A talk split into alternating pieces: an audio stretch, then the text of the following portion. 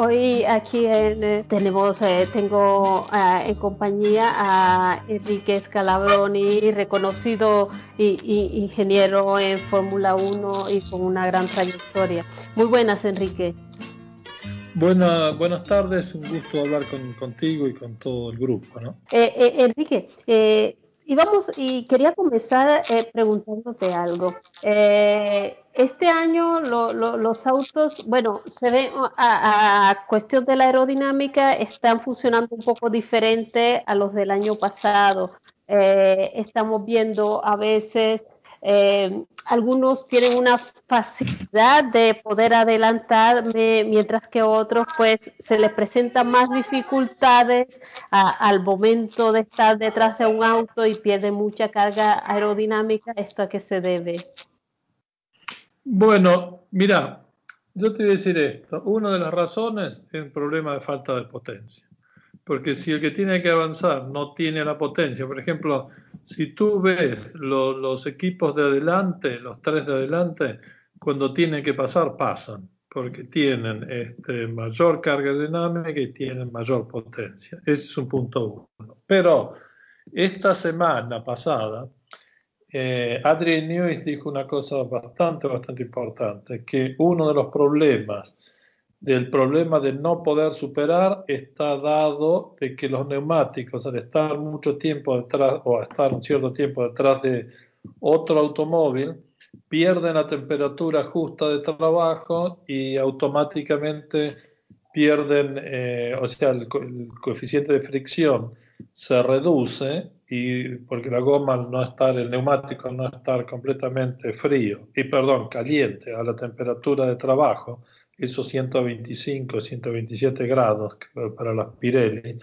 con los eh, cauchos este, sintéticos, pierde bastante grip y por eso no pueden este, superar. Esta es una condición que nadie, nadie la había explicado hasta ahora en Fórmula 1. Ni, ni, siquiera ha venido eso de Pirelli, ni ha venido de toda la gente de la Fórmula 1. Todo el mundo se concentró en que no se puede pasar porque el, reglamento no permite pasar, porque los autos crean demasiada turbulencia, el auto que viene atrás pierde. Sí, eso es todo verdad, pero lo que dice New es una cosa fundamental.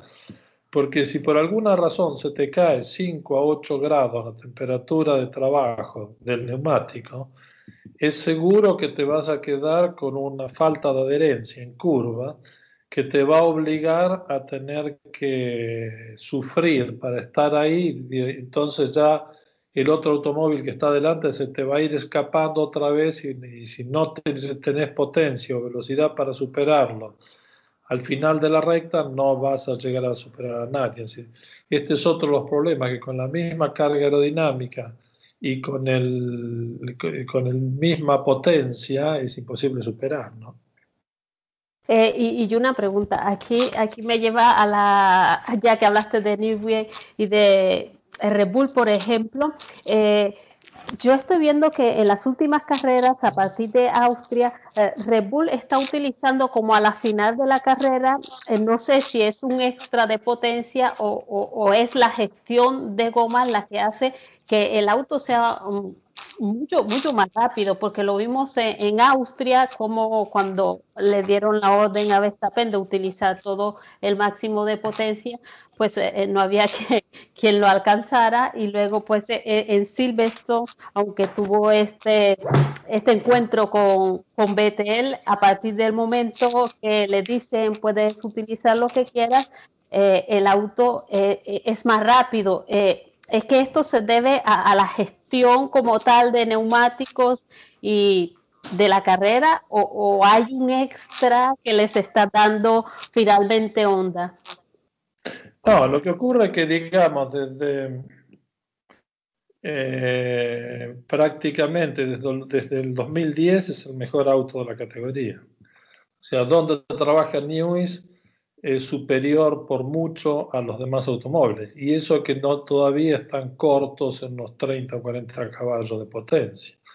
O sea, eh, lo que ocurre es que el auto está muy bien hecho, el auto tiene muy buena carga aerodinámica, el auto tiene muy buenas suspensiones, el auto tiene el rake, que le permite perder esta resistencia al avance en, en recta y le permite también tratar mejor los neumáticos. Al principio tuvieron un poco de problema, pero hay gente que no se detiene, sigue trabajando, sigue desarrollando con medios eh, técnicos y de alta calidad en la Fórmula 1 sin necesidad de ninguna discusión política como sucede en otros equipos y donde mm, sabiendo que tienen un motor que todavía no está, está mejorando día a día, pero todavía está no a la misma altura del Mercedes, ellos están este, focalizados en un trabajo en conjunto con Honda y también están haciendo el máximo para poder lograr este, la eficiencia del automóvil por encima del,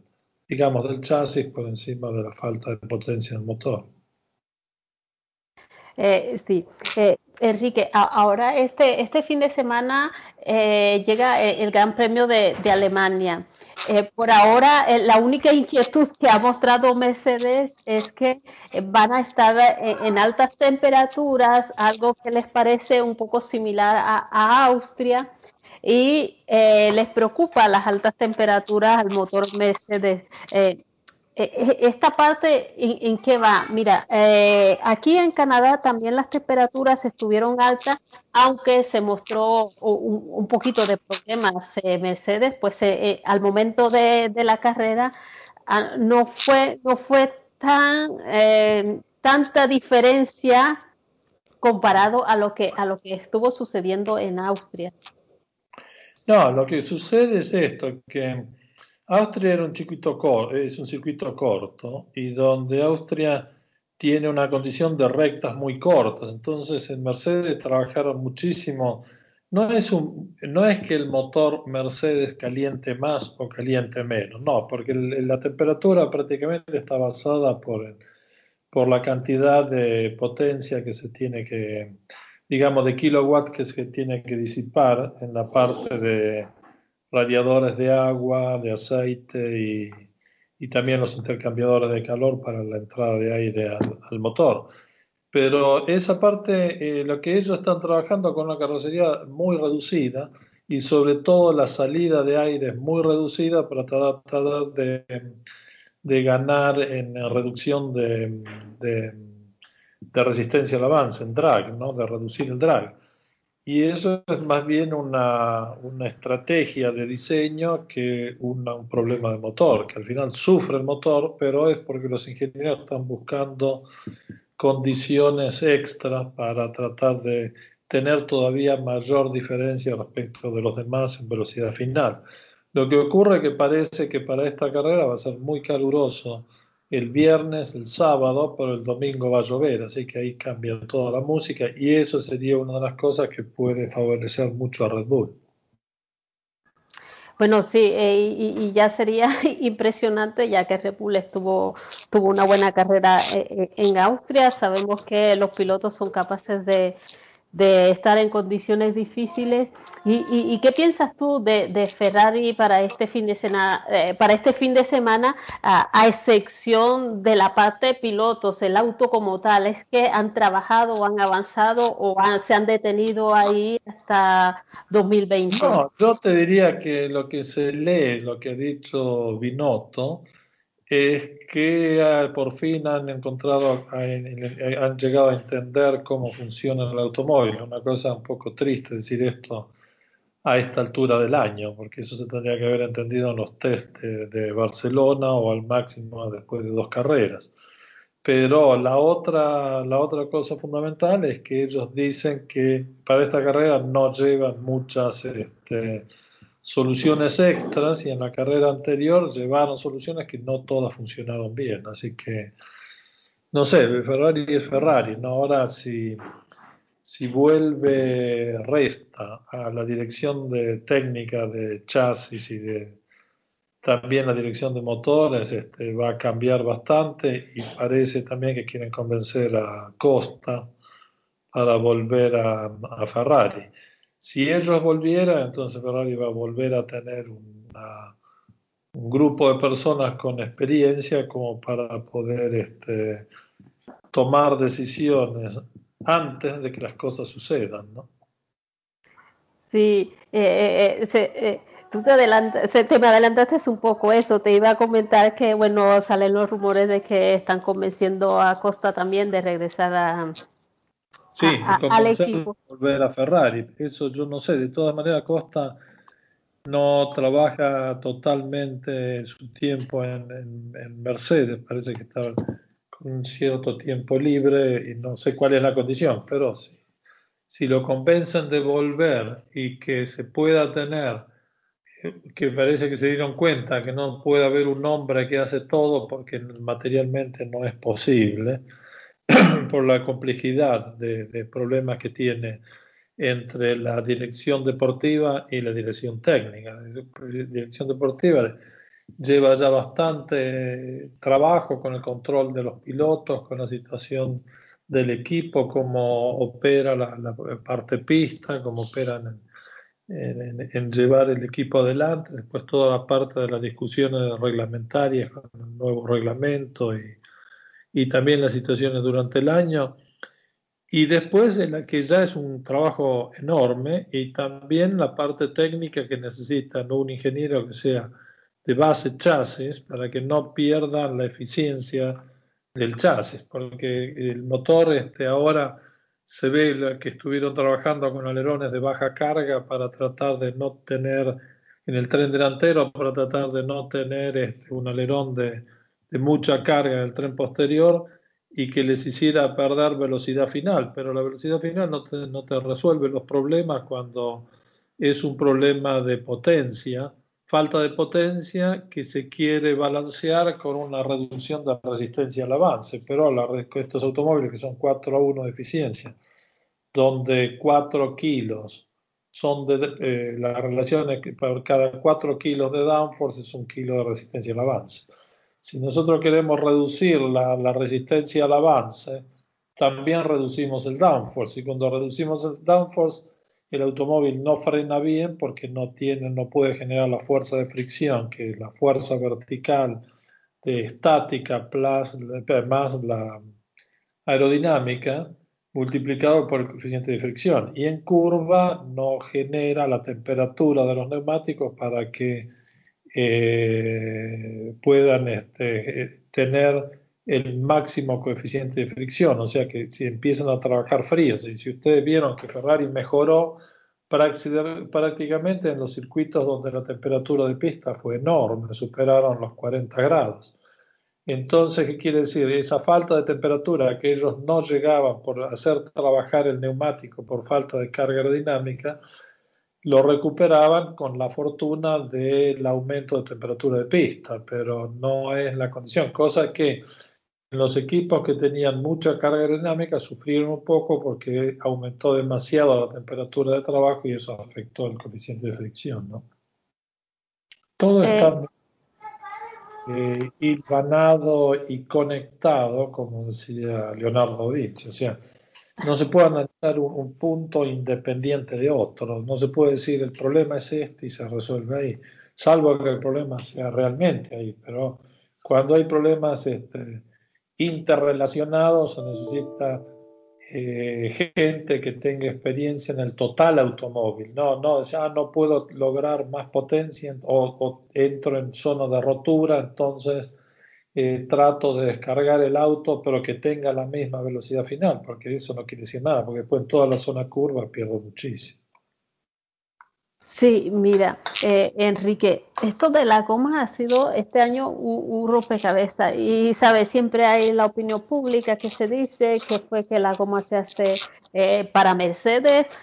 Yo he dicho muchas veces que, bueno, a la final todos los, eh, todos los equipos utilizan las mismas gomas. Ahora, la, la cuestión es cómo gestionar y como decías tú, es cómo cada equipo es capaz de llevar eh, la goma en temperatura, pero está haciendo que para una, bueno, una mayoría, pero para equipos punteros como Ferrari, incluso eh, Red Bull ya está solucionando el problema, eh, era esto un problema también, meter las gomas en temperatura. Bueno, no, pero mira, yo te digo, el problema de, Mercedes, que no es problema, ellos no tienen problema, ¿por qué? Porque el año pasado tenían problemas en frenadas y curvas, a pesar de eso ellos la diferencia grande la hacían en la recta, porque Ferrari utilizaba mucha carga aerodinámica, Red Bull también, entonces eran más lentos en red, recta, entonces ellos querían tener velocidad final y sufrían un poco en las curvas. Pero este año, ¿qué hicieron? Cambiaron radicalmente el, el sistema de pensar y pusieron mucha más carga porcentualmente aerodinámica en el Mercedes, pero como tú tienes, al aumentar la carga aerodinámica, aumenta el drag inducido, la resistencia inducida, porque es dependiente de, una fórmula que te lo da simplemente, que el CC al cuadrado dividido pi por A por E, que pi es el número griego, A es la, la relación de largo y ancho del, del alerón y el y el otro es un número que afecta en función de la forma de los alerones que tiene el automóvil. Si es este rectangular, si es este, eh, triangular, eh, o sea, tiene un número distinto. El punto es esto, que va por el cuadrado de la, de la carga aerodinámica este valor de la resistencia inducida que se agrega a la resistencia típica de cada perfil utilizado en el alerón posterior. El momento que uno aumenta el alerón posterior, aumenta la resistencia al avance del automóvil, independiente de los neumáticos que son iguales para todos. La única parte que se juega es con el que son distintos, son los alerones.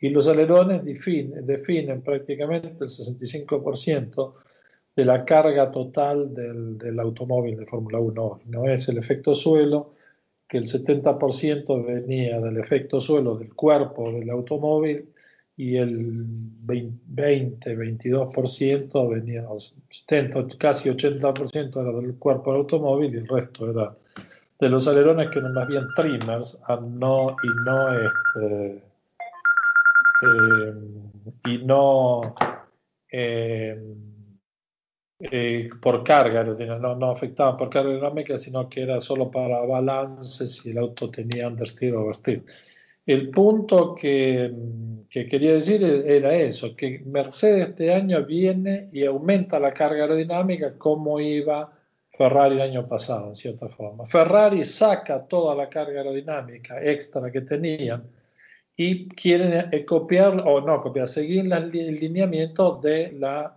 Mercedes. Mercedes se da cuenta que sufrió bastante, entonces deciden poner carga aerodinámica. ¿Qué pasa? El Mercedes va excepcionalmente hoy, la Ferrari tiene problemas en todos los circuitos. Entonces, este, es una forma de que el automóvil lo tiene que ver alguien que conoce de motores, de suspensiones, de chasis, de aerodinámica, de rigidez estructural, de dimensiones del automóvil, momento de inercia polar, eh, toda la, la, parte. No se puede querer comandar el, el diseño de un automóvil conociendo una sola parte. No, no existe, o sea, no, no, no es posible. Y esto sucede cuando proyectistas de, de, motores quieren entrar en el control del, del, automóvil. Si ellos no pueden, por alguna razón de, de rotura de los motores, por problema de materiales o cualquier problema que sea, geométrico de diseño, no pueden llegar a la potencia que ellos desearían desearían llegar entonces dice, bueno, pero reduzcamos la resistencia al avance. Y cuando hacemos así, perdemos automáticamente porque estamos ligados con estos automóviles que, son, que no son los del efecto suelo. Estamos ligados en el efecto suelo la relación carga aerodinámica respecto a la, a la resistencia al avance, en la eficiencia que se llama aerodinámica, eran 8 a 1. Hoy son 4 a 1, o sea, hoy estos automóviles tienen dos veces más de resistencia al avance para la misma carga aerodinámica que en el tiempo del, efecto suelo. Entonces, por eso los automóviles de hoy tienen que superar los 1.600, 1.700 kilos a, a 150 millas por hora para poder este, generar la carga prácticamente que tenían los del efecto suelo, pero lo que pagan en recta. En recta tiene una resistencia en avance muy grande y además dejan unas turbulencias enormes basadas sobre todo por el ancho y la, dimensión de los neumáticos posteriores, que crean un espejo de popa enorme y que el automóvil que viene por detrás viene con muy baja densidad, entonces prácticamente el automóvil va perdiendo toda la eficiencia. Eh, eh, eh, Enrique, eh, dime una cosa, estos, eh, eh, el Red de que está hecho, es que lo vimos el fin de semana con semejante golpe, salida de pista, salida sobre la grava y bueno, de pronto llegó con problemas a la final de la carrera, no sé, pero es que fue increíble como ver el auto todavía peleando en pista y terminando la carrera, pues no en tan mala posición dada las circunstancias. Sí, bueno, pero también ves que Mercedes este año tiene un automóvil muy estable y tiene muy, mucha potencia. O sea, el hecho de tener mayor potencia específica te permite eh, poder tener este, una mayor resistencia al avance que tú la puedes compensar con el exceso de potencia y con esto no perder tanto en, en la recta pero sí ganar mucho en frenada y en curva, porque hoy las frenadas, están, frenadas violentas, por ejemplo, están llegando entre 5 y, y 6G, cosa que antes, con el reglamento anterior, era difícil llegar a 5G. A 5G se llegaba, pero no, no superarlo, ahora superaron los 6G. Y en la fuerza y en la aceleración lateral, antes estaban cuatro y medio ahora están en cinco y medio, 6 a veces. Entonces lo que te está diciendo que si no tenés potencia no podés avanzar. También es una de las condiciones para que no puedo pasar si no tengo potencia. Bueno, eh, hablando de la, de la nueva reglamentación que se está preparando para 2021, eh, ¿Qué opinas sobre esta nueva reglamentación? Bueno, pienso que todavía no se ha aprobado definitivamente, ya sabes cómo están todos los equipos y ya me imagino que a eso se debe también tanto movimiento en Ferrari. Eh, viene la nueva reglamentación y enseguida antes de aprobar ya los equipos están planeando eh, por dónde por dónde pasar, por dónde conseguir la laguna, el huequito en el reglamento para hacer todo lo que quiere. De todas maneras, la Fórmula 1 siempre fue eso. Quitar eso de la Fórmula 1 sería no ser más la Fórmula 1. No pueden ser todos los autos iguales. Eso es la Fórmula 2. Para eso está la Fórmula 2, la Fórmula 3 y distintas categorías, la Fórmula Renault, todo lo que quieran, la Fórmula E, lo que quieran. Lo que ocurre es esto, que la Fórmula 1 tiene que ser el lugar donde la calidad específica de la mente de los proyectistas trabajan al máximo y cada uno tiene que venir con sus ideas. No es que vienen porque quieren hacer una trampa. Vienen porque los reglamentos, cuando más se escribe, más agujeros quedan. O sea, si los reglamentos son más del punto de vista conceptual y de una forma más directa, no, y se escribe poco, pero se, se controla más y se da mayor libertad, entonces este, se cometen eh, eh, menos errores. Eh, quien no entiende el reglamento, cuando se escribe menos y se da más libertad, y cuando em, también se encuentran menos errores, porque por más que quiera un grupo de abogados nunca sentados en una mesa a tratar de analizar las cosas con dos o tres ingenieros, eh, consultores que le dan información, no van a resolver el problema. Porque lo mismo, esta gente presenta estos dibujos que presentaron el otro día.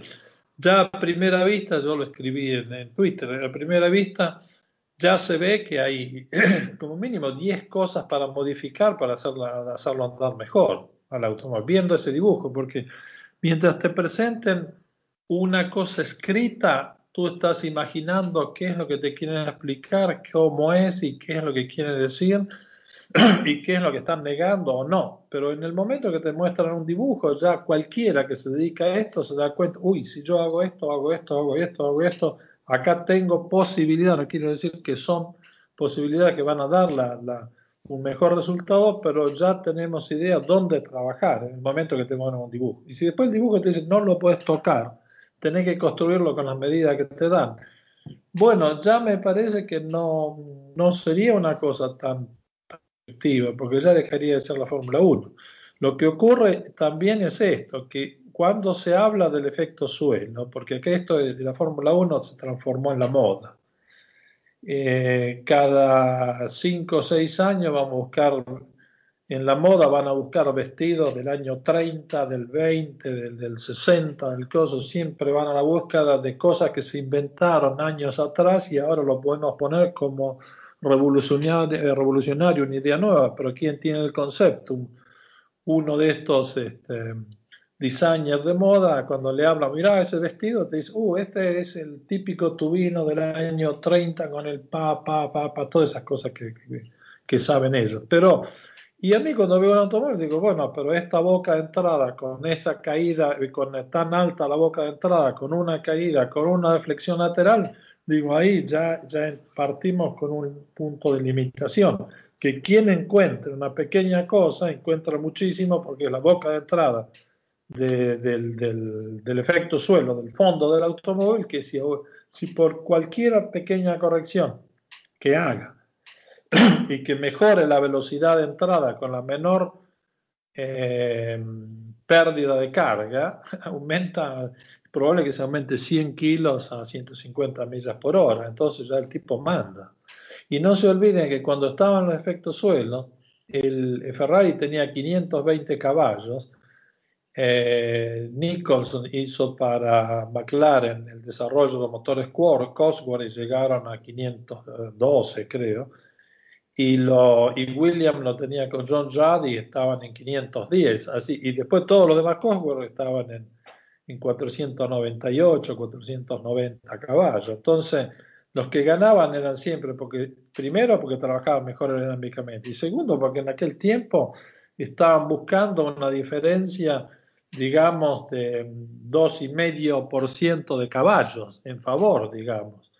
¿Qué cosa sucede? Eh, si, eh, si, ahora se está hablando de hacer esta carrocería igual, este ah, chasis igual para todo el mundo, y no hablan de motores, porque cuando en efecto suelo, si en aquel tiempo estaban buscando el 2,5, 3% de diferencia de potencia para poder, poder tener velocidad en la recta, poder pasar, eh, con los autos de ahora, con la diferencia de potencia que existe enorme entre el que más potencia tiene, el Mercedes y todos los demás, van a seguir ganando los Mercedes fácilmente. O sea, hasta que no se crea un motor simple de gestionar, fácil de controlar y que genere entre el mejor de la categoría y el peor de la categoría no más del 3%, estamos hablando de cosas de, que no van a lograr ningún resultado, porque la, cosa fundamental es la potencia. Si la potencia eh, es baja, por más que yo tenga el mejor auto, más aerodinámico y todo lo que quiera, no lo voy a recuperar. O sea, no lo voy a, o, lo voy a recuperar recto y después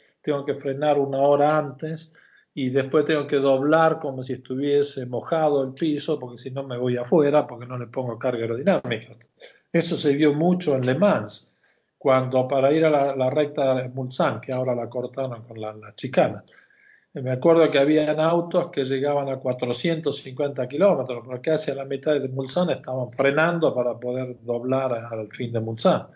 O sea, no, ¿entienden? No es, no y después con esto que dijo New es muy fundamental, porque en ese caso, con efecto suelo, sin efecto suelo, no habrían resuelto el problema. El problema estaría vigente porque tendrían que cambiar los compuestos. En ese caso, deberían, pasar otra vez de los compuestos este, sintéticos, como tienen ahora, que son muy buenos compuestos, pero son muy dependientes de la temperatura. Por eso todo el mundo viene hablando de la, de la, ventana, de, Windows de, de, temperatura, porque si no generan 5 grados o generan 5 grados de menos, no pueden frenar ni doblar a la misma eficiencia que lo hace otro automóvil. Por eso digo que es mejor volver al caucho natural que era. El caucho natural no puede superar los 85 eh, grados, porque ya a 90 grados se comenzaba a quemar, se quemaba. Entonces, ¿qué ocurre?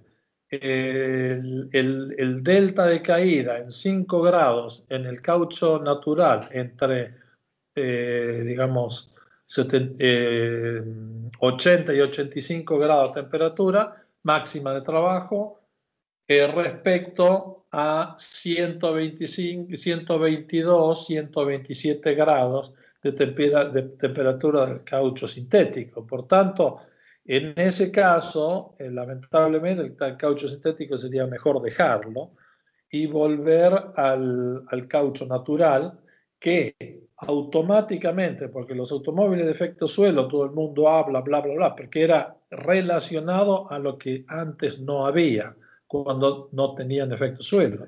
El auto de Chapman fue excepcional, pero fue un automóvil que 400 kilos más. Mientras que si nosotros tuviésemos que, y tenían eh, ya el, fondo plano, que ya fue después del, efecto suelo, el fondo plano ya llegó a los 1200 1280, 1300 kilos de carga aerodinámica. En cambio, los efectos suelo estaban en 800 kilos de carga aerodinámica. Lo que pasa es que los otros que no tenían estaban en 400, por eso era la gran diferencia.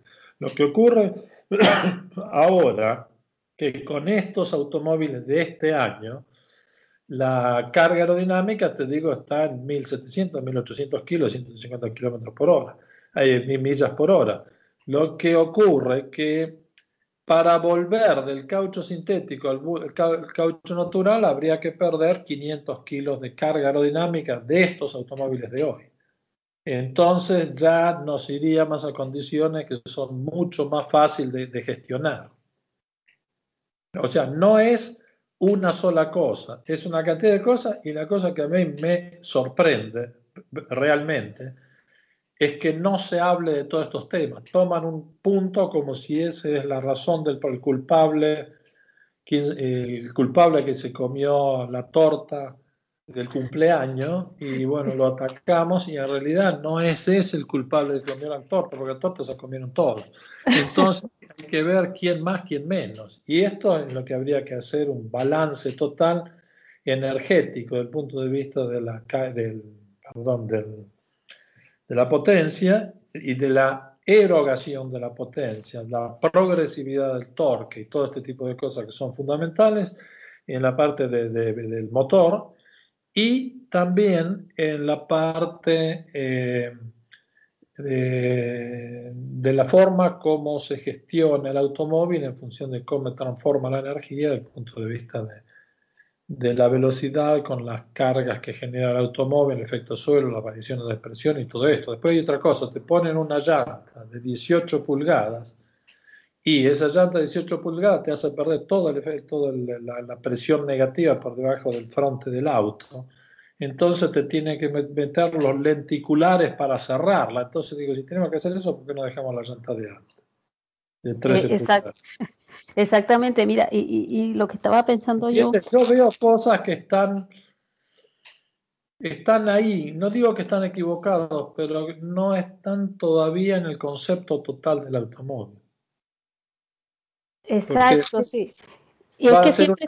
Si seguimos con los neumáticos estos eh, eh, caucho sintético, eh, con una llanta tan grande de diámetro, el disco de freno no lo van a, eh, no, no, va, no, no, da para calentar contra la llanta el aire que está dentro del, de la cubierta del, neumático y mantener la temperatura del neumático para que no pierda cuando va, por ejemplo, contra el aire o va detrás de otro automóvil, que no pierda tanto.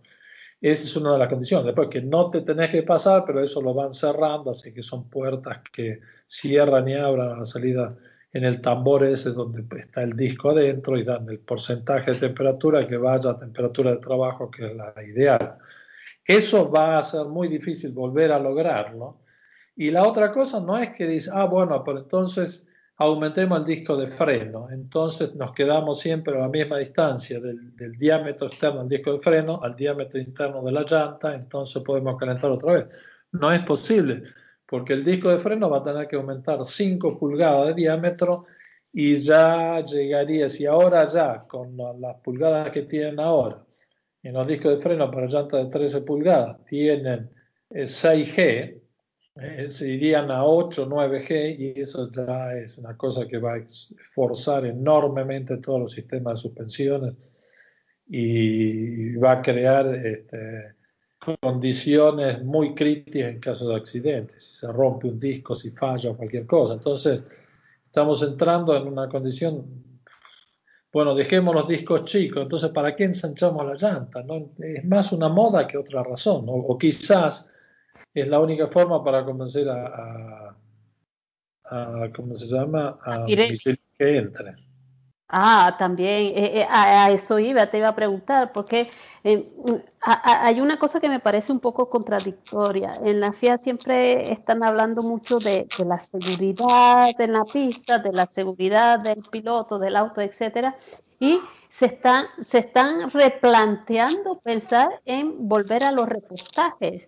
Eh, que para dar más, más acción eh, en pista, para dar más espectáculo, pero yo decía, bueno, pero si eh, en lugar de volver a los repostajes, ¿por qué no meten dos fabricantes de goma, por ejemplo? me parece un poquito más, más seguro. Bueno, pero te voy a decir una cosa, ¿quién va a entrar en Fórmula 1 sabiendo toda la experiencia que tiene Pirelli hoy con estos compuestos este, sintéticos? Es muy difícil. Entonces hay que entrar poniendo una condición donde la estabilidad no es, no es total. Entonces, digamos, cambiamos las, como los rims, ¿no? la, la, la, llanta. Entonces, al cambiar esto, cambiamos de diámetro, vamos de aquí de 13 a 18.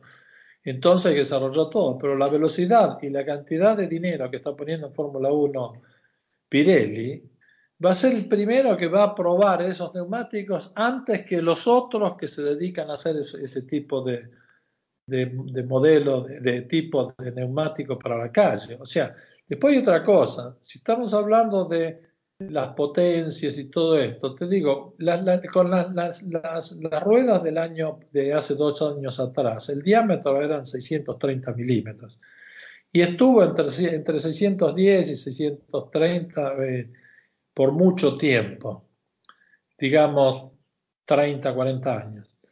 El punto que de ahí se pasaron a estos neumáticos de este año y ya están en 650, una cosa así, le aumentaron 30 milímetros y también con el mayor ancho. Ahora, si quieren entrar con las llantas de 18 pulgadas, el diámetro externo va a tener que irse a 710 milímetros, porque si no, en el momento que toquen un, cordón, un, ¿cómo se llama? uno de estas este, disuasores este, para que los pilotos no vayan. las bananas, las bananas, famosas bananas. Entonces, que tienen unos 40, 50 mil, 40 milímetros de alto, si la, la si la, la pared del neumático es baja, el labio del neumático corta el neumático. Es lo que pasa con los autos estos, con, con los, los, automóviles que tienen las llantas tan grandes, cuando van a la calle, al estacionar. Un día yo venía caminando por, por Londres, un, siento una explosión, me fijo, no es por ofender a nadie, pero una señora quería estacionar dando marcha atrás a 45 grados, destruyó la neumática, el neumático contra la, la acera, el cordón de la acera, ¿no? Entonces eh, se dan cuenta que a, es lo que pasó en, Le Mans, tuvieron que llevar los 710 milímetros de alto cuando llegó este, Weber con la experiencia de la Fórmula 1 y les, convenció que la única forma de ir rápido era pasar sobre todas las chicanas y no, no tratar de, dibujar la chicana. Y entonces tuvieron que hacer los neumáticos de 710, así que esto van a tener que ir a 700, 700 de alto, ya son 50 milímetros más. Lo que ocurre es que la, resistencia al avance en una rueda que gira genera un, eh, ¿cómo se llama? Una eh, tela turbulenta muy grande, así que van a aumentar todavía la, la resistencia al avance, lo que va a hacer que quien tenga más potencia más rápido vaya. Así que van a tener que controlar que todos los motores no estén más. Así que deberían tener un control para el motor en la entrada de aire, que es fácil de hacer como se hace, y controlar que no sea más de X, ¿no? O sea que todos los, motores deben tener la misma eh, toma de aire y esa toma de aire debe tener la misma boca, pero si alguien consigue cualquier cosa que en favor de, sacar más potencia, entonces le tienen que reducir la boca para que no, no pase lo que está pasando ahora, que hay un equipo que, que juega y los demás están sufriendo. Sí, exactamente. Y eh, Enrique, ¿qué piensas tú de, esta idea de volver a, los repostajes eh, en la pista que para dar acción? Yo recuerdo que los habían eliminado por cuestiones de que habían incendios, de que habían problemas eh, en la parada y yo pienso, sí. Hay otro, problema también, aparte de ese que es muy fundamental, hay un problema de costo. Que si estamos hablando de reducir costos, transportar todas esas, este, máquinas para, para poner la benzina eh, son costos que son mucho más altos, riesgos que son más altos, más personal en pista. O sea, se empieza a hacer todo más alto y es una idea de Jean Todt, pero en definitiva él no dice que la quiere imponer, pero fue también Eccleston que, la, que propuso dentro de esas ideas que hizo hace un mes. Eh, eh, exacto, es una cosa lo que acaba de decir que yo comentaba en un momento que era un poco contradictorio que al poner los repostajes eso eh, incluía más costos, más personal, más mecánicos en pista, pero al mismo tiempo lo que quieren es reducir los costos, reducir los costos y aumentar la seguridad, lo que no se, lo que no lo que no es eh, poner en los repostajes. Claro, el punto es esto, que a veces se toman decisiones o son apresuradas por algo que pasó o políticamente, porque si realmente se sacó por una razón muy lógica y justa, no veo razón de volver a implementarlo otra vez. Y es lo mismo con esto del efecto suelo. Si se sacó porque lo que pasa es que con efecto suelo, la curva del fondo de los laterales lo va a tener que dar alguien, porque si lo dejan libre, van a llegar a 9G laterales y eso ya es un problema, enorme problema. Entonces, con toda la experiencia que hay, porque en aquel tiempo se tenía muy poca experiencia y se trabajaba en 25% en túnel de viento y con modelos este, en escala, y prácticamente sin, eh, sin fondo móvil. Entonces no se tenía una idea clara de la influencia del efecto suelo. Por eso falló el, Lotus 80, eh, que Chapman hizo un muy buen auto con el 78-79, pero el 80 se le fue la mano. En las bocas de entrada la hizo demasiado alta, los laterales estaban construidos en fibra de vidrio, muy poca refuerzo de fibra de carbono, no eran estructurales y entonces el automóvil fue, fueron inguidables. Esos automóviles que tocaron conducir y sufrir a Reutemann y, Andretti.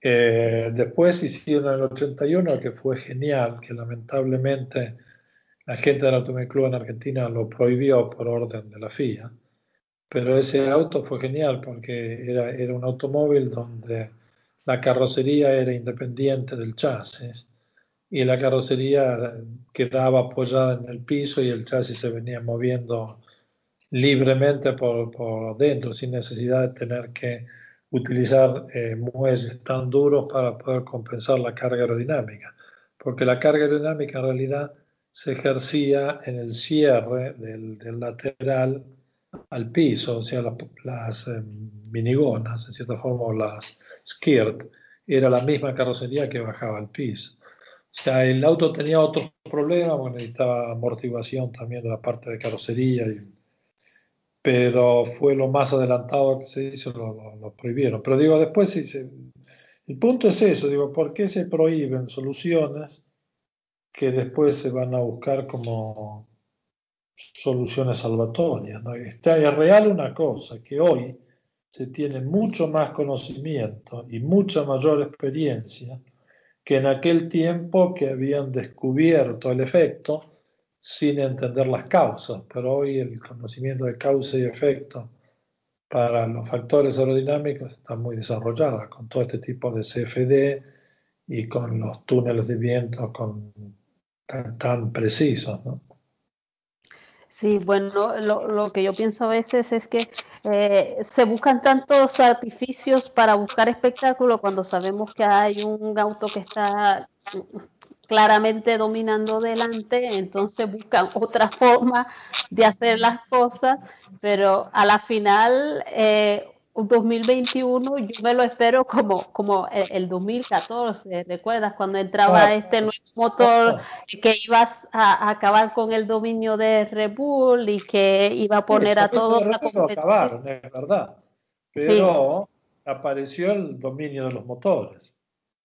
O sea, esto es lo que sucede, que cuando te frenan de una parte, si tú tienes eh, dividido, digamos, en general, 50 y 50 no pongo el piloto porque el piloto es un extra que después también entre el gran piloto y el piloto sin experiencia es enorme la diferencia. Pero hablemos a un nivel de pilotos de los cuatro primeros que tienen todo el mismo nivel. O sea, cambian de auto y los resultados son siempre los mismos. No la de los pilotos, sino del auto. Entonces, de que ganador es ganador, ya sea quien quiera dentro de los cuatro mejores pilotos de la categoría en el momento. El punto que yo digo es que más o menos tenemos un 50% de motor y un 50% de chasis. Si tú no eres capaz de hacer un buen chasis, entonces haces un buen motor y con el motor compensas lo que no puedes compensar con el chasis. Y cuando los motores son todos iguales, entonces el chasis es el que da la, diferencia, lo que pasó con Red Bull. Y pasó también con, con Lotus, con el efecto suelo. Pero si tú tienes eh, una diferencia de motores que está bastante, bastante grande, están 40 caballos respecto, 50 respecto de ciertos equipos, y de diferencia, es muy difícil que se pueda tener todo, porque para eso se llega al punto que habría que lograr que los automóviles, por eso esta gente quiere ir por chasis todos iguales si los chasis son todos iguales, entonces la diferencia todavía te queda una diferencia enorme que se va a hacer en el momento que todos los chasis son iguales, la diferencia es más grande en la parte del motor que tenga más potencia. Habría que tener un motor que no tenga una diferencia de más del 3% del, de un, motor de la categoría y el, motor más lento de la categoría de menor potencia y el de más potencia que no supera el 3%, sino ya es difícil eh, alcanzarlo. Y segundo, una diferencia de carga aerodinámica que no esté más del, del 5%. O sea, el problema también está es en la eficiencia de los sistemas. Por eso es que también FIA quería poner las cajas de cambio para todos iguales, los frenos para todos iguales, los portamasas para todos iguales. ¿no? Porque también el sistema de suspensiones se, se, gana muchísimo en la eficiencia del neumático desde el punto de vista de que el neumático trabaje generando los esfuerzos, eh, digo, los, los, los coeficientes de fricción más altos y a su vez que con un consumo eh, reducido. Entonces, este, todo es, es complicado. Es complicado porque eh, ya en, un tiempo no había tanta experiencia, pero hoy hay tanta experiencia, en tantos años acumulados con, con sistemas muy precisos, que es muy difícil eh, lograr una igualdad. Yo diría que es imposible. Eh, sí, mira, eh, y, tampoco queremos eh, en la F, la Fórmula 1, la idea no es la igualdad, la idea es la competición y quién da más el máximo. Lo que sí es un poco que a veces yo me pienso, tenemos William con un motor Mercedes, luego tenemos a Mercedes con un motor Mercedes y la diferencia son dos mundos, tres vueltas. es increíble la diferencia que puede, que puede dar un, un chasis y todo el trabajo que va detrás del auto. Bueno, lo que está haciendo ahora en cierta forma McLaren, ¿no? Respecto de Renault. Ah, sí, por supuesto. Está avanzando a, nivel más, más rápido de lo que hace Renault como equipo. Y fíjate que ahora comienzan las preocupaciones de, de McLaren respecto a si Renault les, eh, les continúa suministrando lo mismo. Yo no sé si hay una diferencia entre motores, eh, porque ya están peleando por posiciones directamente. Bueno, por eso te digo que es, un trabajo complicado, no es fácil para nadie. Yo entiendo a Ross Brown, entiendo a todo su grupo de gente, entiendo a la gente de Liberty, entiendo a Jen Todd, a todo el grupo de la Fiat, y entiendo que no es fácil. Por eso la Fórmula 1 partió con mucha libertad y deberían dar grados de libertad, porque si, si tú no puedes trabajar eh, en el chasis y alguien que tiene más potencia te sobrepasa, tú deberías tener libertad de, utilizar soluciones que nadie no utilizó, o sea, dar más libertad como era en un tiempo. Entonces, lo que no te da de potencia, lo, y torque y eficiencia de torque, progresividad y todo eso, lo puedes lograr como una eficiencia aerodinámica mejor y con más carga y mayor este, trabajo de los neumáticos. ¿no? Bueno, es que, ya estamos casi llegando a, la conclusión. Eh, este fin de semana, Alemania, calorcito, ¿qué, te esperas a nivel de rendimiento de los equipos? Ah, no creo que cambie mucho. Yo pienso que me interesa ver qué puede llegar a ser este Red con eh, Verstappen. Y y no sé, pienso que Mercedes tiene, está ahí adelante. Ahora hay que ver también cuando viene la carrera, si la carrera es bajo lluvia o piso húmedo. Ellos tienen mucha carga aerodinámica y el Red Bull también, así que va a ser una va a ser interesante ver la carrera. Sí, Quizás la lluvia siempre hace bien porque cambia todos los, los libros que están muy ordenados sobre la mesa. Sí, por supuesto, ya ah, cuando llega la lluvia ya no, no es la velocidad, no es la potencia, es la gestión en pista. pero También, también lo que pasa que la lluvia, eh, claro, no vas a ganar en curva, no vas a ganar en frenada, pero si tienes más potencia en la recta no tienes problema. Lo único que sucede es que si tienes un motor con mayor progresividad, como parece que tiene el Mercedes, le permite eh, no sufrir lo que sufrió Vettel el año pasado ahí en, en, Alemania. O sea, porque ellos tienen, parece que tienen una progresividad en la parte eléctrica, en una décima tiene una variación de torque que no es instantánea, entonces no patina violentamente, después tiene un mejor trabajo de diferencial para que no, no se vaya toda la potencia en una, ¿cómo se dice?, en un charco de agua, en un, en un pozo con agua y que te patine una rueda y te cambie la dirección del automóvil. Eh, eso es, fundamental, muy fundamental en lluvia también. O sea, por eso digo que querer este, em, por, em, ¿cómo se dice? Querer em, restringir por orden escrito es imposible, porque cada frase que ponemos genera frases paralelas que pueden, ah, no está, ah, sí, pero ahora no está dicho esto con esto. O sea que la mente de la gente que trabaja en esto ve algo y ya su mente no ve como ve el tipo común y, ah, uh, qué cosa será, está, tratando de entender lo que vio. la gente que tiene experiencia en esto ve ya su mente tiene acumulado una cantidad impresionante de información y ya asocia instantáneamente. O sea, el file mental de los ingenieros de, Fórmula 1 es enorme y instantáneamente ellos ven una forma, ya les recuerda una situación, les recuerda una, un, análisis, un, estado sufrido o o como se llama, o bien pasado años atrás, ah, bueno, acá tenemos esto, ah, pero no le hicieron esto, le falta esto. O sea, el conocimiento en detalles es, tan grande que todo lo que se muestre te lo dejan viejo en cinco segundos. Sí, y luego, y luego la FIA a veces tiene dificultad eh, en, hacer la, la, inspección y comprender todo lo que son capaces de hacer.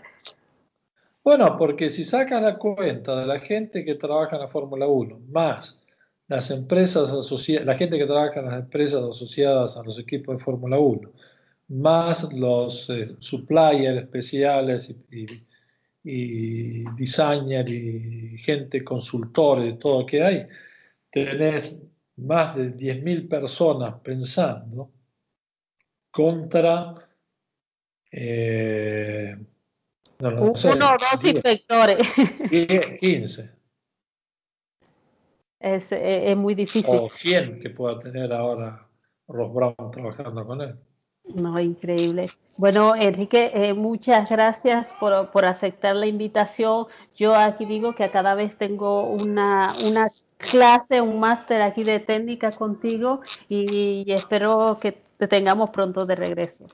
Bueno, gracias. Y lo único que me quedo siempre con la duda, si por qué yo leo bastante en en Twitter y contesto bastante en Twitter y, leo y veo y escucho programas y todo, me quedo pensando por qué la gente no explica lo que sabe y no da esa posibilidad a quien no está dentro del tema no poder este, entender un juego tan de que el ajedrez es un juego de niños para la, para poder manejar todas las, variables en juego que tiene la Fórmula 1. Bueno, muchas gracias y es un gusto de, tu invitación y a disposición cuando, cuando deseen. Bueno, no, gracias a ti y, como decía, porque estás ahí siempre para explicarnos cómo realmente funcionan las cosas, que es cierto que hay gente que sabe que no, tiene la misma paciencia, digamos, para compartir eh, la sabiduría o a veces simplemente pues se conforma con decir, no, no, le interesa. ¿Sabes qué pasa? Que si una frase o un dibujo no te genera 10 dudas, quiere decir que no entendiste ese problema. Pues sí, efectivamente. Bueno, cuando te la genera, entonces tú presentas las, las preguntas y entonces va más adelante. Exacto. Gracias. Gracias a ti.